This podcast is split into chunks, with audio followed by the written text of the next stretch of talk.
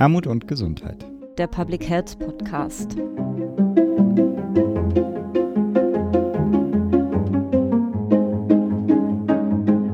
Herzlich willkommen zur 21. Episode des Podcasts Armut und Gesundheit, der Public Health Podcast. Wir sitzen heute wieder in einer neuen Konstellation zusammen.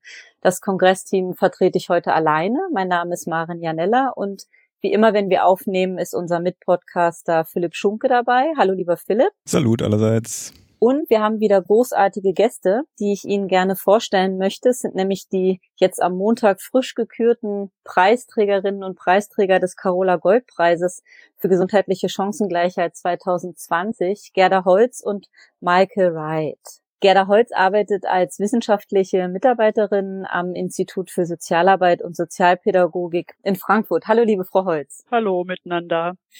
Und Michael Wright. Michael Wright ist Professor für Methoden der empirischen Sozialforschung an der Katholischen Hochschule für Sozialwesen hier in Berlin aktuell.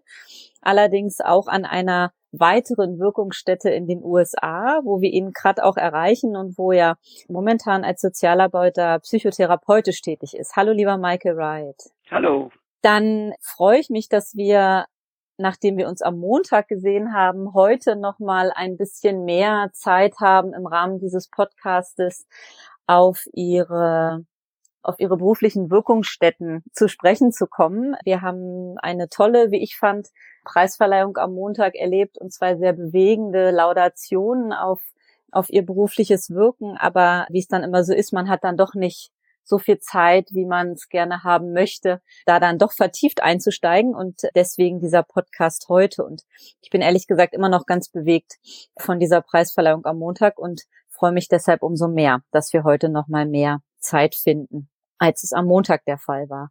Und ich möchte zunächst mal fragen, ob die Preise inzwischen einen schönen neuen Platz bei Ihnen beziehungsweise bei dir gefunden haben und wie, wie ihr die Preisverleihung erlebt habt in dieser ja besonderen Situation im, im virtuellen Raum. Frau Holz, mögen Sie mal anfangen?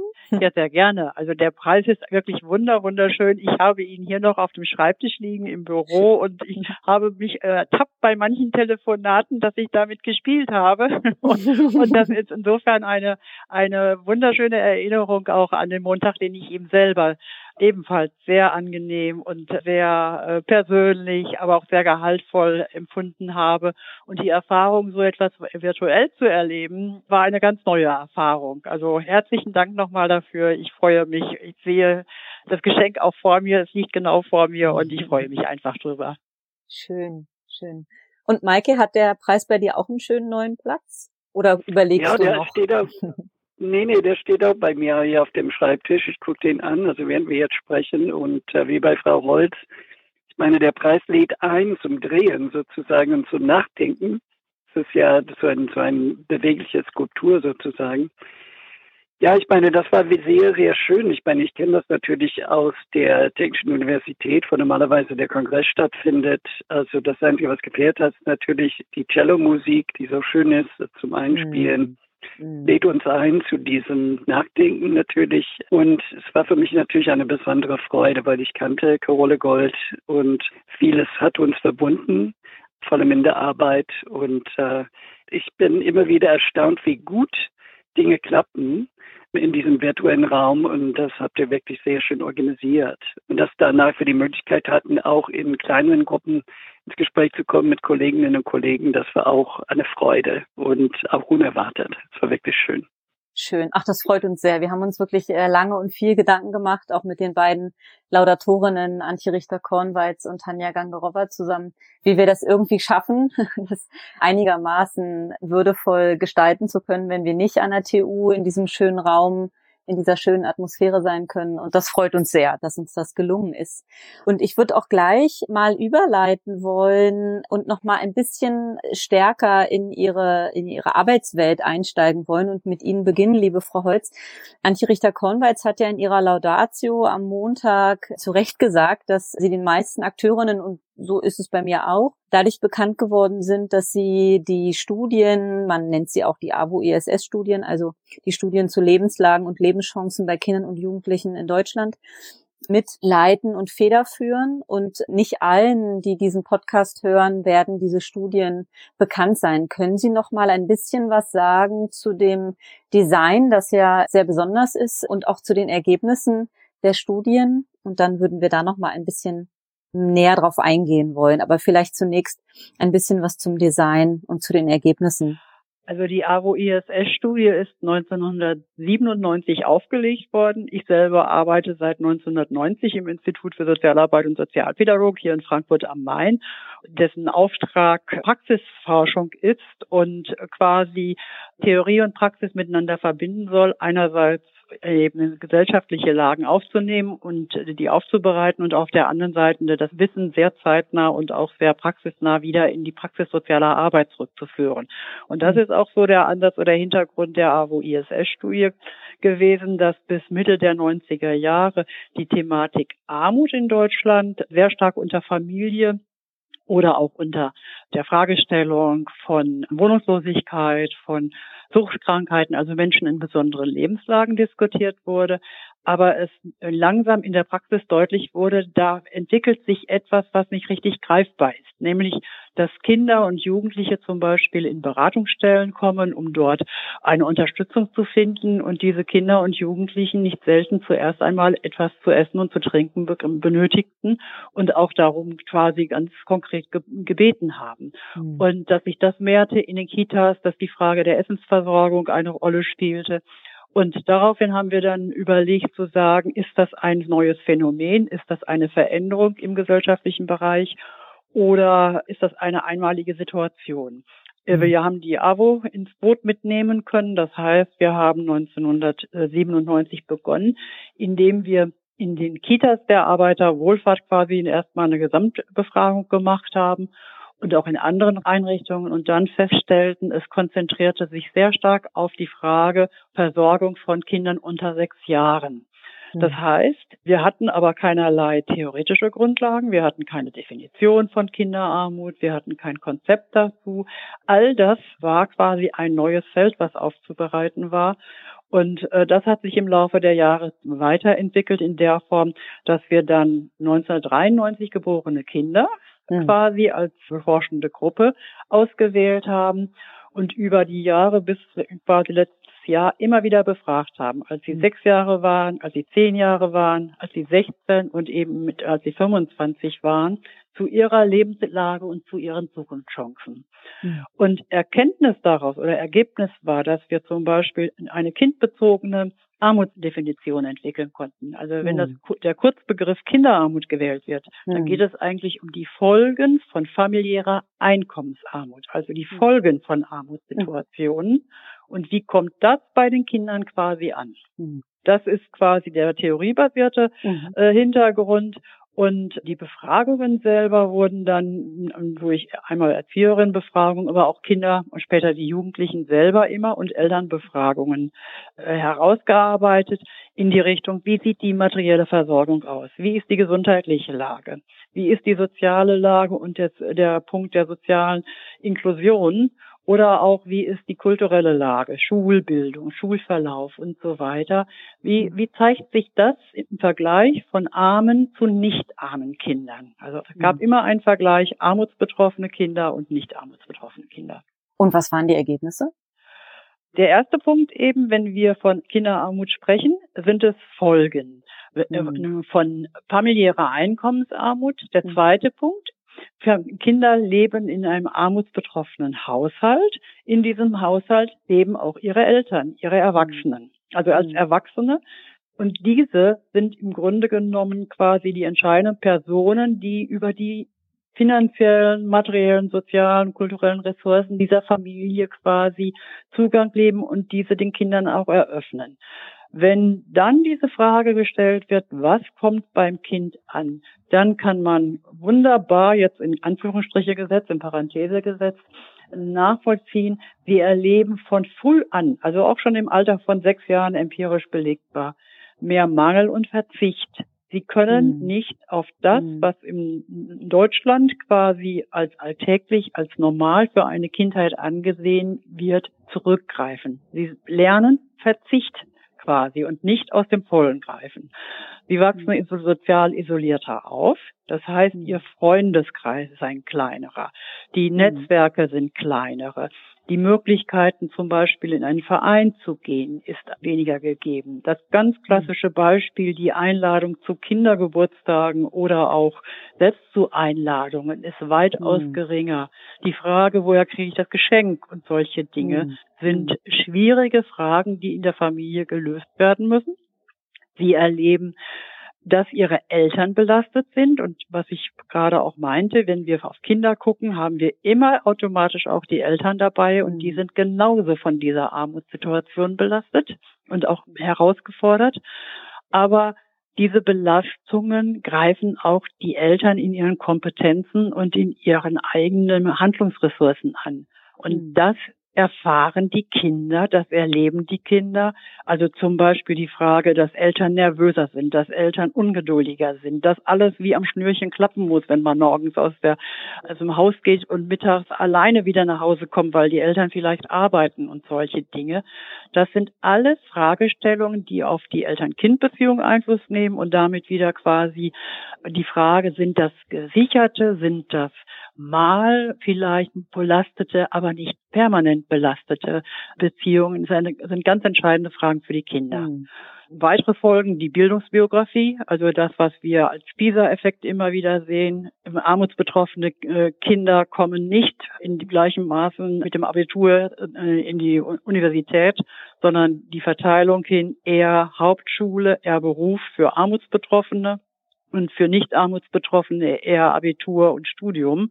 Diese Zweiteilung wird auch im Laufe der gesamten AWO-ISS-Studie immer deutlicher, wie groß die Bildungsungleichheiten sind und natürlich Gesundheitsverhalten und sowohl riskanteres Verhalten, aber auch die Erfahrungen gesundheitsfördernder Situationen sind größere und weitaus prägendere. Hm.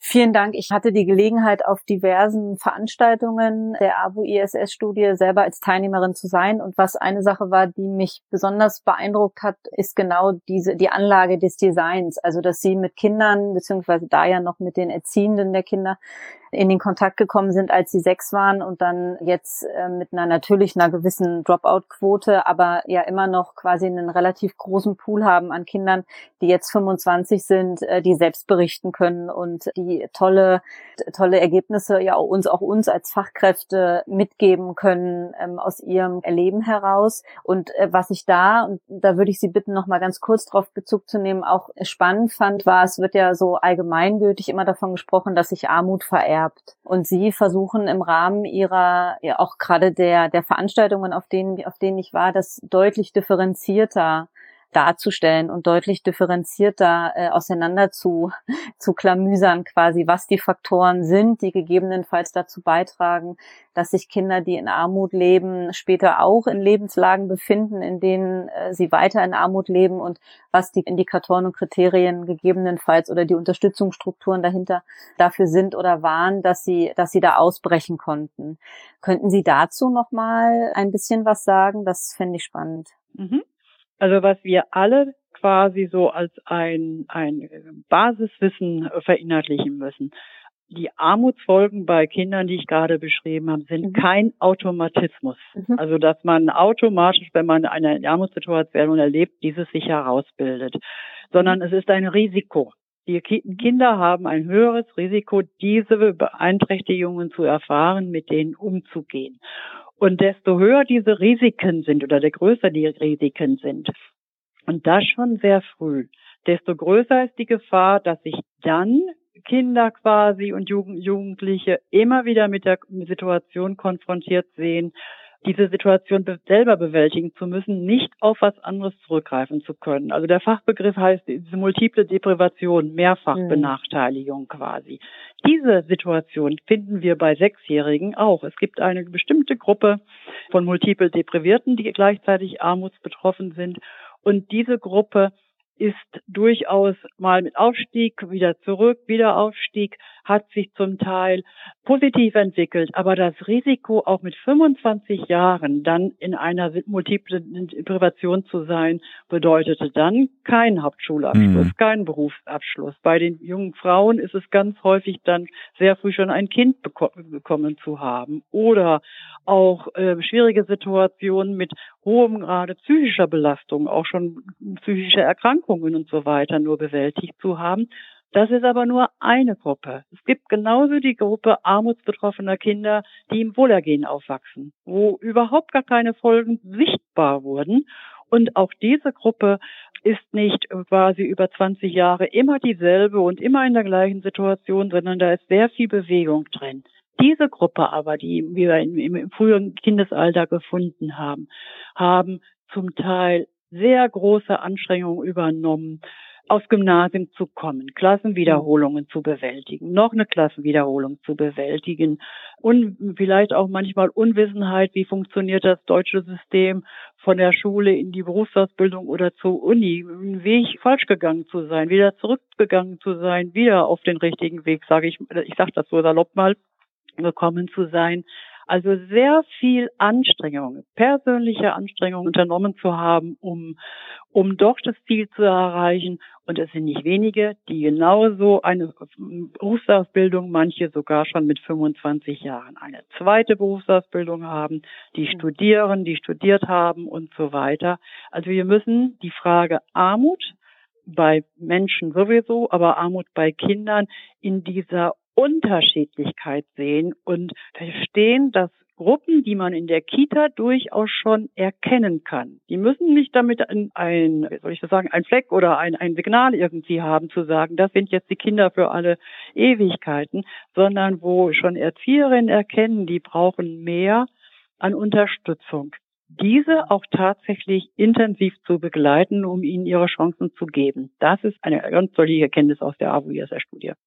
Vielen Dank. Und wir haben mit Michael Wright hier zum Glück jemanden mit, auch in der Leitung, der, wie ich finde, kein anderer eigentlich das geschafft hat, diese Frage der Beteiligung. Also wie kann es uns gelingen, mit Menschen, die selbst bestimmte Erfahrungen gemacht haben, die man jetzt als Armutserfahrung zum Beispiel bezeichnen würde oder auch andere Formen der, der Erfahrungen mit, äh, selbst mit psychischen Erkrankungen oder, oder ähnlichem.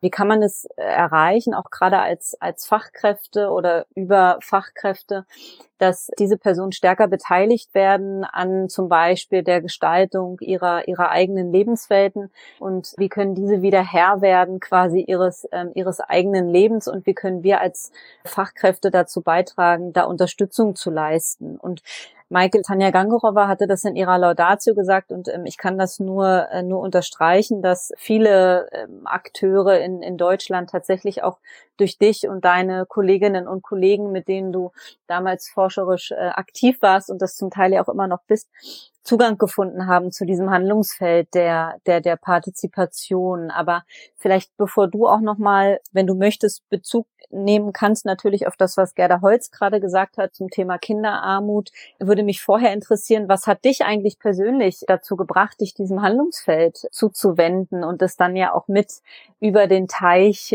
nach Deutschland zu tragen? Ja, die, also die Wurzeln meiner Arbeit liegen auch in der sozialen Arbeit, wie bei Frau Holz. Es war so, denn ich nach meinem Studium, das war eigentlich ein Theologiestudium, äh, war ich in der Obdachlosenhilfe tätig und dann, ich habe mich dann für eine weitere, weitere Qualifikation entschieden und ich habe soziale Arbeit in Boston studiert, an der Boston University und dort auch einen Masterabschluss gemacht. Und dort lag ein sehr wichtiger Schwerpunkt in der Community Organizing, also in dieser Art von Gemeinwesenarbeit, die man hier in den USA findet. Und das hat mich sehr stark geprägt. Also, dass nicht nur wir Menschen helfen sozusagen, also in die eine Richtung, dass es Menschen gibt, die bedürftig sind und dann es die Profis gibt sozusagen, die dann die Hilfe mhm. organisieren, mhm. sondern dass man gemeinsam mit Menschen versuchen dann Lebensverhältnisse anders zu gestalten und auch politische Verhältnisse zu, zu beeinflussen, damit dann es den Menschen besser geht. Weil wir wissen natürlich, diese Ursachen, so wie Frau Holz gerade geschildert hat, liegen nicht bei den Individuen. Wir können immer so denken, dass Menschen, wenn die Probleme haben, das irgendwie an ihnen liegt. Aber es gibt natürlich strukturelle Ursachen für die mhm. wichtigsten Probleme wie Armut. Und das dann in diesen großen Zusammenhängen äh, zu sehen und dann auch mit Menschen so zu arbeiten, dass die Dinge nicht äh, personifiziert werden sozusagen, dass die nicht reduziert werden auf das Individuum, sondern dass man gemeinsam arbeitet, um Verhältnisse zu verändern und dadurch Leute ermächtigt, schon anders leben, anders zu denken und Alternativen zu finden. Das liegt also richtig im Kern diesem, dieses Ansatzes der Community Organizing. Also mhm. dann, das hatte ich sozusagen und habe dann nach meinem Abschluss dann auch so gearbeitet. Und dann kam ich nach Deutschland und die Frage war, was kann ich in Deutschland tun, was kann ich anbieten sozusagen, weil ich ich Wann war das? Einer, Wann kamst du nach Deutschland? Das, Wann war das? Das war 94. Mhm, 94. Mhm. Ähm, ich war kurz davor, so zwei Jahre davor, zum ersten Mal in Berlin. Ich habe mich in Berlin verliebt sozusagen und ich sagte, ich muss ja dorthin. und es hat sich so entwickelt. Ich hatte die Möglichkeit und habe dann, wie gesagt, diese Frage gestellt. Also was kann ich anbieten? Was was mhm. was kenne ich sozusagen aus meinen Erfahrungen, aus der Tradition der sozialen Arbeit, aus der ich komme und habe mein erstes Arbeitsfeld in Deutschland im Bereich von HIV und AIDS gefunden. Ich hatte auch zu dem Thema gearbeitet und auch, auch im Sinne von Community Organizing mit betroffenen Menschen zusammengearbeitet, um dann auch Verhältnisse im äh, Gesundheitswesen so zu verändern. Also so in, hier in den USA gearbeitet und dort äh, an der deutschen AIDS-Hilfe habe ich dann eine, eine Stelle gefunden, sozusagen Tätigkeitsfeld.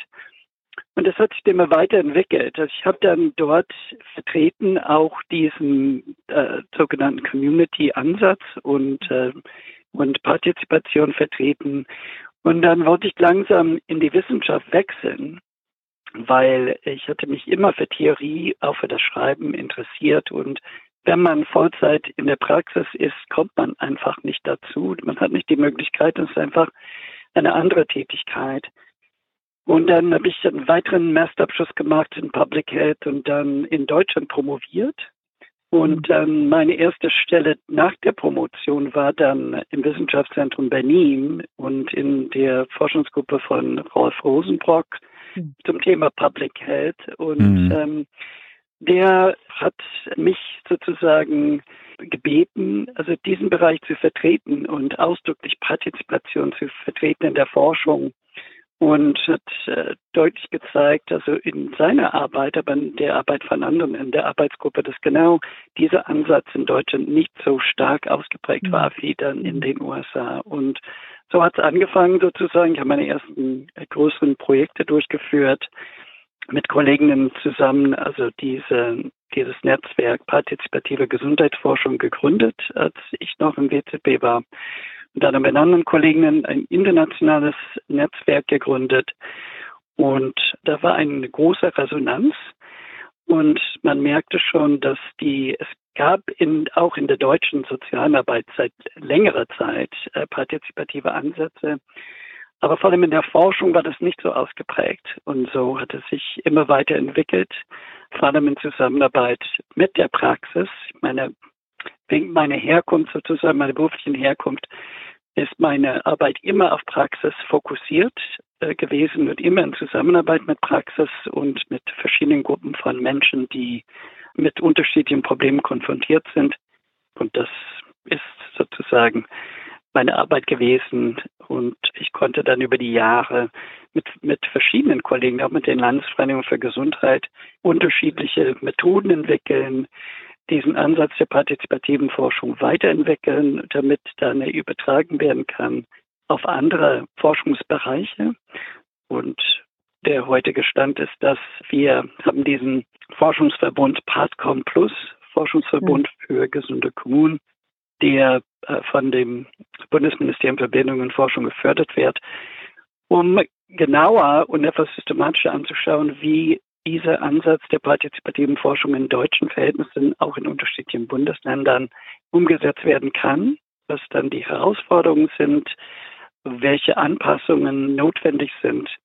Und wir sind dabei, nach sechs Jahren Forschung also unsere Ergebnisse zu präsentieren. Wir haben schon natürlich schon eine Internetseite und so weiter, aber wir haben gesehen, dass dieser Ansatz auch in Deutschland gewinnbringend ist. Es gibt äh, spezifische Herausforderungen im deutschen Kontext, aber dann auch ganz andere Potenziale. Genau, kannst du da noch mal ein bisschen mehr was zu sagen? Also ihr plant ja auch eine größere Veranstaltung, das weiß ich von den Partcom Plus Akteurinnen und Akteuren und werde da sicherlich auch noch mal die Ergebnisse der sechsjährigen Projektphase irgendwie auch bilanzieren. Aber was ist so dein dein Eindruck oder was ist so, was sind äh, die Ergebnisse für dich? Wo steht die Partizipation in Deutschland und wo sind vielleicht Voraussetzungen gut und wo sind vielleicht Voraussetzungen noch nicht so gut, um tatsächlich so partizipativ, wie, wie du es ja auch uns als Landesvereinigung und anderen Akteuren nahegelegt hast, arbeiten zu können? Ja, was interessant ist, ist, und wir wollten immer darüber schreiben, vielleicht kommen wir dazu, über diesen Unterschied zwischen USA und Deutschland in Bezug auf mhm. Sozialstaat. Ich meine, man mhm. könnte sagen, dass die USA kein Sozialstaat sind, in dem Sinne, dass wir nicht die äh, ausgebauten Strukturen haben und auch nicht die Gesetzesgrundlage haben für viele Hilfeleistungen und Strukturen, die in Deutschland selbst selbstverständlich sind. Und in den USA, also dieser Community Organizing Ansatz vertritt immer, also wirklich Grundbedürfnisse sozusagen oft äh, anzugehen, wo es keine Angebote gibt für Menschen, also was dann in Deutschland unvorstellbar ist. Es mhm. gibt in vielen Bundesstaaten keinen Zugang zu Basisleistungen, weil das gibt kein Einkommen. Also dass man dann, dann Sozialhilfe bekommen kann. Also wenn man arm ist oder in bestimmten Lebenslagen, das ist nicht in allen Bundesstaaten hier so und ist oft nicht in dem Ausmaß, wie man das in Deutschland und anderen europäischen Ländern kennt. Von daher, es geht auch um Grundbedürfnisse. Es geht wirklich um, um Grundlagen zu schaffen, die in der deutschen Gesetzgebung sozusagen schon vorgesehen sind, wofür es Strukturen gibt. Also in Deutschland hat man, fängt man an, man kann sagen, auf einem höheren Niveau. Also es hm. gibt Ansprüche, die man hat in Deutschland hm. auf Hilfeleistungen, auf bestimmte Strukturen. Gleichwohl, man merkt in Deutschland, wegen dieser Strukturen gibt es eine gewisse Schwere im Sozial- und Gesundheitswesen. Das heißt, alles, man kann sagen, ein bisschen salopp ausgedrückt, alles ist schon vorbestimmt worden, sozusagen. Also man, man beansprucht das, aber dass man Einfluss drauf hat, das mhm. kommt eher nicht in Frage, weil es alles ist eigentlich schon gegeben sozusagen. So diese Idee, dass man als Nutzer sozusagen als Patient als Hilfesuchende tatsächlich Einfluss nimmt auf diese Angebote, ist etwas, was eher nicht vorgesehen ist. Aber es gibt natürlich wichtige Ausnahmen in Bereichen, wo Partizipation ausgeprägter ist, wie zum Beispiel in der Kinder- und Jugendhilfe. So, wo dann in den mhm. USA Strukturen fehlen und man sieht die Notwendigkeit für eine Partizipation im Sinne von wirklich die Grundlagen zu ändern. In Deutschland sieht man sehr ausgebaute Strukturen und oft eine Vielfalt an, mhm. an Organisationen und an Angeboten, mhm.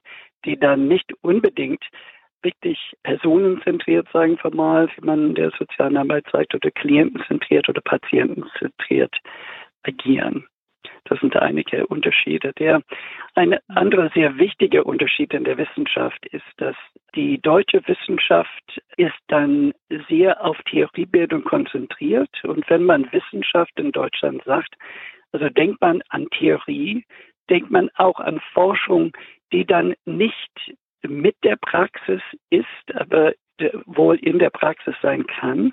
Aber diese Idee, dass man zusammenarbeitet, dass Wissenschaft und Praxis in einer Partnerschaft an Forschungsprojekten arbeiten, ist eine ziemlich fremde Idee und ähm, es ist nach wie vor eine sehr große Herausforderung. Und in den USA, wir haben eine andere Tradition, wo dann die Wissenschaft eher anwendungsorientiert ist mhm. und seit, seit Jahrzehnten Evaluationsforschung machen und Anwendungsforschung mhm. äh, machen. Von daher der Sprung sozusagen in die partizipativen Forschung, in diese partnerschaftliche Zusammenarbeit mit anderen außerhalb der Wissenschaft und dass diese Menschen Einfluss haben auf die Wissenschaft, ist dann nicht so groß und ist in vielen Bereichen in den USA eine Selbstverständlichkeit. Von daher immer wieder diese Herausforderung in Deutschland, ist das wirklich Wissenschaft, was wir machen? Diese mhm. Frage wird mir ständig gestellt. Und ähm, viele kommen zu dem Schluss, dass es keine Wissenschaft ist. Es ist einfach eine Art reflektierte Praxis. Ich sehe das nicht so, aber dieses andere Wissenschaftsverständnis ist ein sehr spannender Aspekt sozusagen, aber auch eine, eine ziemlich große Herausforderung für unseren Ansatz. Hm. Oh, also ich würde gerne ja, dazu gerne. direkt auch nochmal eine Rückmeldung geben. Also diese Frage von wegen, ist das anwendungsorientiert, ist das theoriegebunden, ist wirklich eine, die auch aus meiner Sicht heraus, so wie Michael Reitz beschrieben hat, die Seite und die Sichtweise sein muss, um gesellschaftliche und soziale Phänomene quasi überhaupt aufzugreifen. Und ich mache das an der AWO-ISL-Studie mhm. nochmal deutlich zu sagen, 1997, mhm. wir hatten weder ein theoriegeleitetes Konzept noch eine, überhaupt irgendeine Vorstellung, was ist Kinderarmut in Deutschland quasi in einem wohlhabenden Land. Und der Ausgangspunkt war, quasi eine kindbezogene Armutsforschung zu entwickeln. Wir haben das dadurch, dass die, die Kinder natürlich erst sechs Jahre alt waren, sie damit einzubinden, was schwierig war. Aber es ist aus der Praxis. Es sind die 63 Kitas, wo die 1000 äh, Befragten äh, quasi zusammengeführt wurden, beteiligt worden. Wir haben versucht, was ist das Armutsbild, das Armutsverständnis von Fachkräften von Praxis quasi aufzubereiten, um eine Idee zu bekommen in die Richtung, was ist das Kindergesicht von Armut? Also nur als praktische mhm. Ergänzung dessen, dass das eben nicht theoriegeleitet, sondern was ist das Problem und wie muss man das aufgreifen und wie definiert man dann dieses Verständnis, was dann letztendlich Grundlage für die kindbezogene Armutsforschung in Deutschland heute ist. Aber sehr stark verstärkend, gerne auch verstärkend das, was Michael White gerade gesagt hat. Wir müssen stärker in solchen Fragen praxisorientierter, praxisnäher, aber vor allen Dingen auch das aufgreifen, was die, die Menschen selber, aber auch die Fachkräfte Leitungskräfte in diesem, in diesem Feld quasi an Theoriebildung als Grundlage zur Theoriebildung auch anbieten.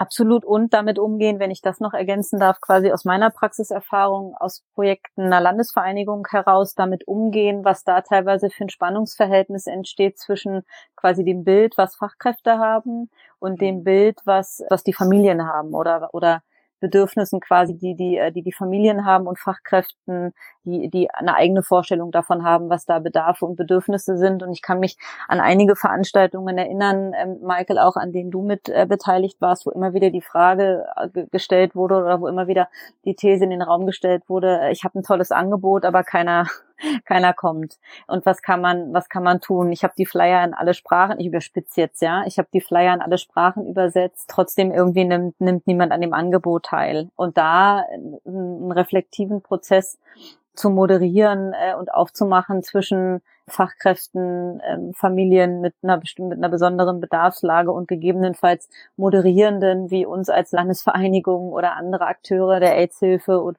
anderer Wohlfahrtsverbände oder sowas, die da so ein bisschen da, dazwischen sitzen und entweder Finanzierungsmöglichkeiten haben oder prozessbegleitende Unterstützung anbieten oder so das habe ich viel quasi ähm, erlebt, dass da, dass da Spannungsverhältnisse entstehen, die moderiert werden müssen und sollten. Und dann viel Erfahrung auch äh, selber sammeln dürfen, wenn dann Angebote bedarfsgerecht nochmal angepasst wurden, was sie auf einmal für Erfolge hatten mit der Vorgehensweise dann. Genau. Maike, wolltest du noch was dazu? Ich meine, das ist genauso, wie du das schilderst. Ich meine, das ist das ist genau, was wichtig ist. Das steht im Mittelpunkt des partizipativen Ansatzes. Also Menschen, die irgendwie äh, als benachteiligt bezeichnet werden oder als hilfebedürftig oder die dann von sich aus Hilfe suchen, die werden zu Objekten sozusagen, also mhm. der, des Systems, also der Forschung gemacht. Und dann wir werden Kategorien, also Risikokategorien, Diagnosen und so weiter, um diese Menschen zu beschreiben. Und darin stehen Zuschreibungen, also was wir, also wir, wer immer die Forschung macht oder wer immer mhm. dann die Praxis leitet, über die Menschen denken und nicht, was sie von sich denken. Und es wird dann den, den, den abgesprochen sozusagen, dass die dann eigene Ideen über ihre eigene Lage haben. Und, ähm, weil das nicht so äh, theoretisch so ausformuliert ist und dann in, in, aus der Sicht der Wissenschaft nicht differenziert dargestellt wird. Aber es sind genau diese Definition, es ist genau dieses Erleben, es ist genau dieses Wissen aus Erfahrung, das oft fehlt. Und das ist der Grund, warum wohlwollende Angebote und gebildete Fachkräfte und so weiter diese Menschen nicht erreichen oder wo das dann einen Bruch gibt zwischen Angebot und Inanspruchnahme von mhm. Angeboten. Mhm. Und genau bei so einer elaborierten äh, Gesundheits- und Sozialsystem in Deutschland sieht man mehrere Brüche dieser Art. Und das ist genau die Möglichkeit, dass man über Partizipation diese Strukturen stärkt, aber auch eine gewisse mhm.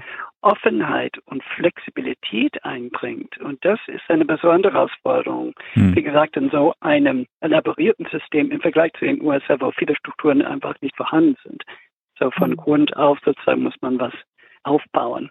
Und das ist immer wieder ein Erlebnis. Ich habe natürlich auch über viele, viele Jahre Sozialarbeiter und Pädagogen dann ausgebildet an meiner Hochschule. Und wir über dann das Studium entwickelt man eine professionelle Identität, was sehr wichtig ist, eine Professionalität und auch einen gewissen Abstand zu den äh, Problemen, die im Mittelpunkt der Arbeit stehen, aber auch zu den Menschen, die dann äh, Hilfe in Anspruch nehmen. Das ist für ein Studium und für die Bildung einer Professionalität sehr wichtig.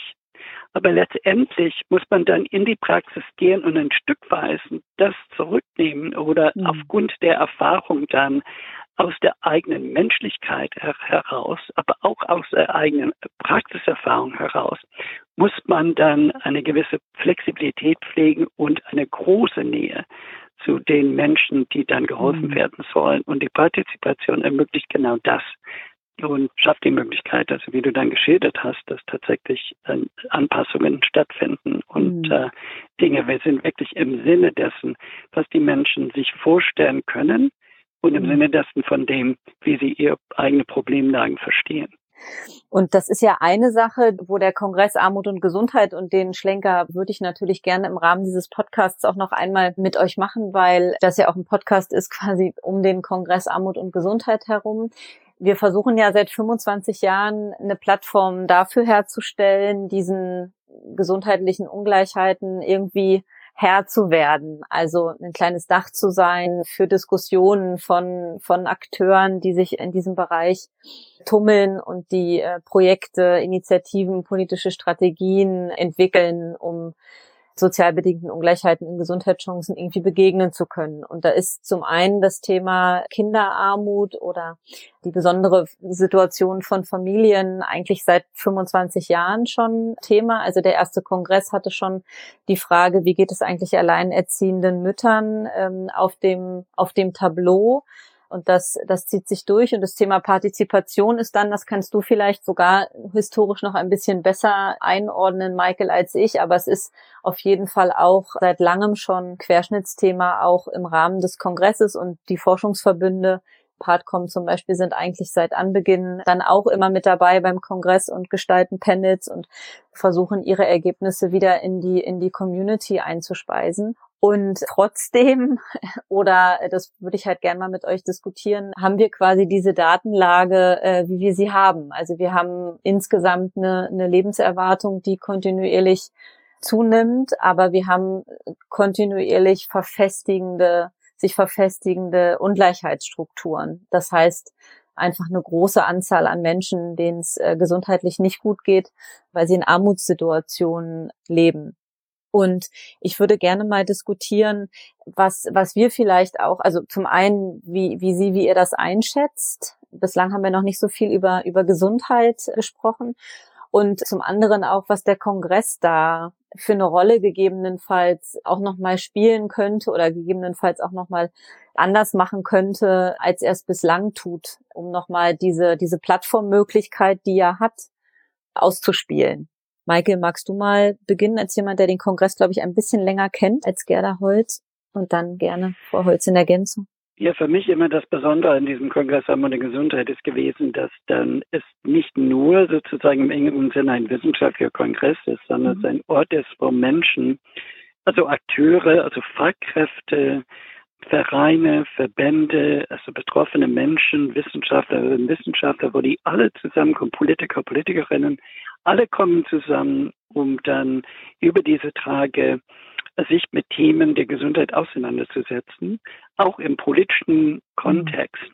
Und das ist wirklich eine große Besonderheit. Und das erste Mal, dass ich das erlebt habe in Deutschland, ich fand das, das war eher ähnlich zu dem, was ich kannte aus den USA, wo genau diese, diese, dieses partnerschaftliche Mittelpunkt steht und dass dann man, man guckt über den wissenschaftlichen Tellerrand hinaus sozusagen, um zu schauen, was ist überhaupt die Relevanz von Wissenschaft, aber dann auch Leute aus der Praxis und andere können dann Richtung Wissenschaft gucken und schauen, ja, was gibt es dann für Ergebnisse? Und die Veranstaltungen sind so spannend, weil die in der Regel sind die Referenten aus diesen verschiedenen Gruppen zusammengesetzt sozusagen. Mhm. Man hat ganz spannende Diskussionen, die sonst nirgendwo stattfinden.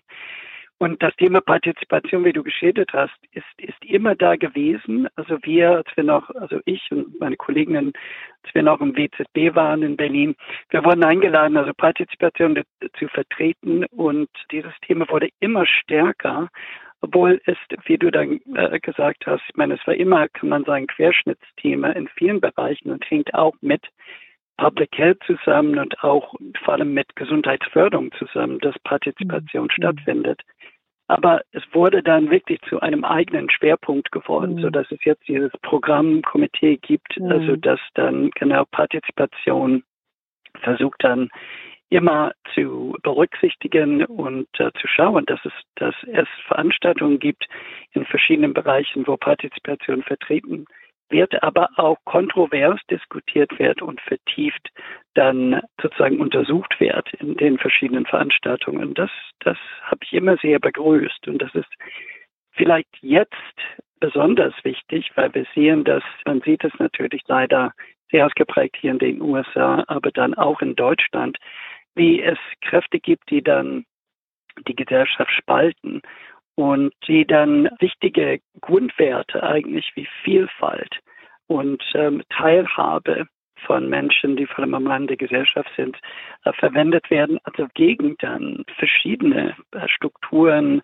Angebote und so weiter. Und dann vor allem jetzt zu diesem Zeitpunkt ist wichtig, dass diese Themen im Vordergrund stehen und dass Vielfalt betont wird, dass Teilhabe betont wird, dass dann Differenzen gesehen werden als Chancen, als Herausforderung, aber auch als Chancen für die Gesellschaft. Und ich denke, Armut und Gesundheit wirklich ein besonderer Ort, wo das in Deutschland stattfinden kann, weil wie wir wissen, Gesundheit geht nicht nur um also krank sein oder gesund sein im engeren Sinne, sondern es geht wirklich um Le Lebensverhältnisse, mhm. Wohlbefinden. Mhm. Und in dem Zusammenhang können wir viele grundsätzliche Tendenzen in unserer Gesellschaft diskutieren. Mhm. Danke, Michael, auch für das Lob an der Stelle. Frau Holz, haben Sie da noch Impulse für uns, Ergänzungen zu dem, was Michael Wright gesagt hat? Also ich würde gerne den Aspekt nochmal aufnehmen, dass mit dem Kongress selber, der ja noch immer Armut und Gesundheit heißt, jetzt auch hm. positiv vertreten, quasi der zentralste Aspekt sozialer Ungleichheit, nämlich Armut, Einkommensarmut. Auch im Wort sichtbar ist, dass es um solche Themen geht. Das hm. heißt, Themenanwalt für eine ganz bestimmte Problematik, die eine gesellschaftliche ist, die gesellschaftliche Ursachen hat und die gesellschaftlich anzusehen ist und nicht als individuelles Verhalten eines Einzelnen so auch zu benennen und damit ein, ein Signal und auch eine, eine ganz spezifische Haltung äh, hervorzubringen.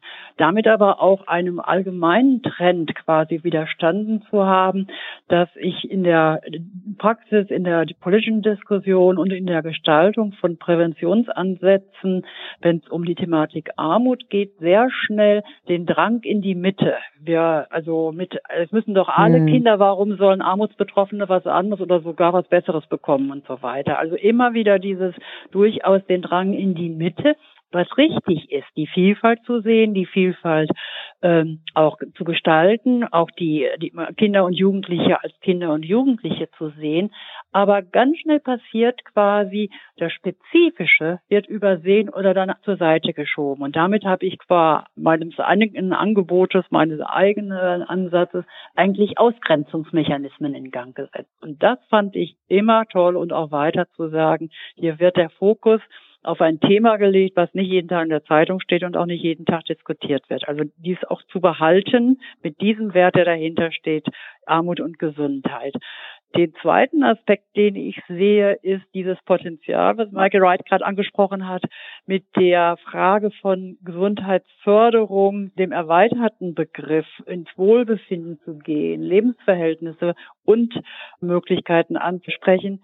Damit ist eigentlich das Andocken an andere Professionen, andere Handlungsbereiche gegeben. Das würde ich mir aber noch mehr wünschen. Also die Kinder- und Jugendhilfe ist der größte Tanker, wenn es um die mhm. Frage von Kindern und Jugendlichen geht. Mhm. Äh, sowohl ressourcenmäßig von den Einrichtungen her, von den Fachkräften her. Aber ganz häufig wird dann die Gesundheit quasi auf die kurative Medizin begrenzt und nicht in diesem breiten Sinn, wie Michael Wright gerade angesprochen hat. Und das stärker nochmal äh, einzubringen und auch die anderen Ressorts zu fordern, darin ihre Perspektive zu erweitern. Das passiert auf dem Kongress immer wieder und auch sehr, sehr deutlich in den, in den Zusammenkünften von Praxiswissenschaft und Politik. Aber das wäre für mich auch eine ganz große, noch stärker werdende Handlungsorientierung und Aufgabe, dieses Gemeinsame herauszustellen und den Kontakt, die Diskussion, das Verknüpfen mit anderen großen Handlungsfeldern sehr aktiv voranzutreiben. Absolut. Und das ist gerade auch mit Blick auf Health and All Policies ja total zentral. Also ne, Health and All ja. Policies erkennt ja an, dass äh, quasi viele der Einflussfaktoren, die auf Gesundheit wirken, äh, außerhalb des originären Gesundheitsbereichs liegen. Deshalb braucht es quasi die angrenzenden Politikfelder, Soziales, Jugend, Umwelt, Bau, Energie, um tatsächlich Lebenswelten zu kreieren, in denen sich Gesundheit der Menschen entwickeln kann. Und davon partizipieren natürlich Menschen in Armutslagen noch mal mehr als Menschen in, in privilegierten Situationen. Und wenn ich mir den Schlenker zur Covid-Pandemie noch mal erlauben darf, da hat sich das ja auch noch mal ganz stark gezeigt, dass dann die Menschen in, in, in privilegierten Situationen sich quasi an den Stadtrand